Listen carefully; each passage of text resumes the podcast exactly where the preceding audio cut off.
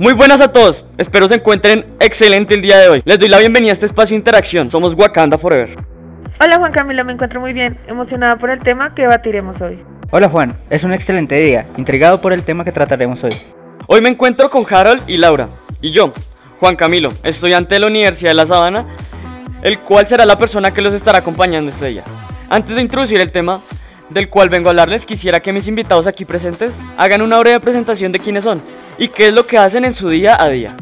Eh, bueno, soy estudiante de Ingeniería Informática de la Universidad de La Sabana, amante de los videojuegos y los PCs. bueno, yo soy Harold Vargas, tecnólogo en automatización y robótica y estudiante de Ingeniería Informática de la Universidad de La Sabana y un gran consumidor frecuente de las tecnologías en general. El tema del cual venía a hablarles es acerca de un tema que ha venido teniendo muchísimo impacto en la sociedad últimamente. Como bien, lo bien habrán escuchado, la realidad mixta ha sido bastante controversial por sus múltiples usos y creería yo que en un futuro no muy lejano va a ser un tema del cual se hablará bastante. Claro, Juan, si nos basamos en la definición de lo que es la realidad mixta, es una mezcla de universos físicos y digitales, y a su vez nos permite interacciones 3D naturales e intuitivas entre personas, equipos y el entorno. Mezclamos ambas realidades para generar combinaciones de nuevos espacios.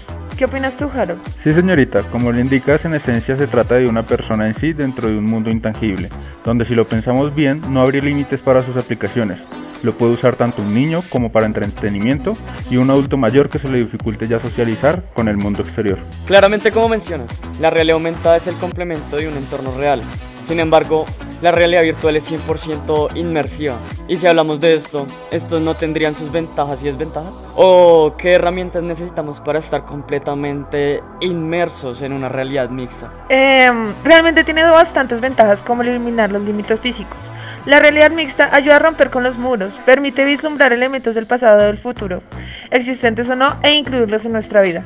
También es un dispositivo polivalente, aunque la tecnología no sea perfeccionada, se sabe que podría impactar positivamente en numerosos campos, desde la educación hasta la medicina, gracias a su versatilidad. Pero Laura, no todo es completamente una ventaja. Hasta el momento es una tecnología experimental. No se ha logrado su desarrollo óptimo y las experiencias inmersivas todavía presentan fallos ya que se requiere de altos requisitos técnicos. Los dispositivos de realidad mixta demandan de un software y hardware potente que reduzcan las ralentizaciones y los errores.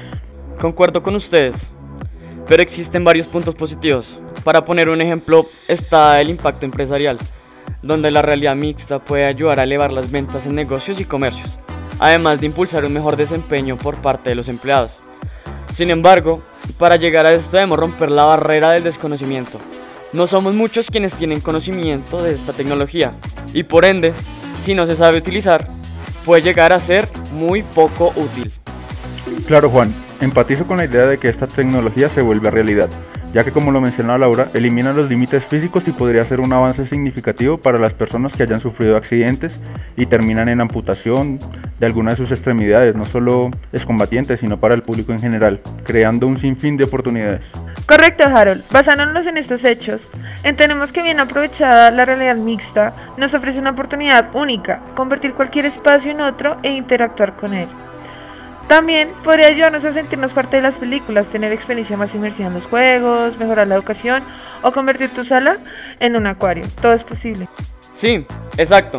Es posible que se vuelva más común que la realidad virtual e inclusive la aumentada. Y por supuesto, se espera que pueda optimizar tareas de la vida diaria y que permita el crecimiento de las empresas. Pero, ¿ustedes cómo podrían ser un ciudadano inspirador? Alguien que contribuya a mejorar la calidad de vida de las personas y del planeta por medio de la realidad mixta.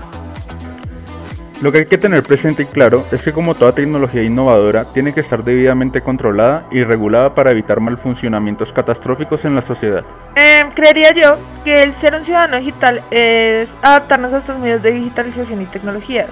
También usarlas y ayudar a los demás a aplicar su uso constante para que exista una mayor optimización y que éstas a su vez sean sostenibles de manera alternativa y soluble. Usando correctamente estos dispositivos generaríamos un gran avance. Tienes toda la razón, Laura. Y pues bueno, como sabrán, lo bueno no dura. Así que gracias por venir, acompañarme y socializar un poco este tema tan sonado. Y recuerden, no olviden sintonizarnos y estar listos para el siguiente podcast. Los esperamos. Somos Wakanda Forever.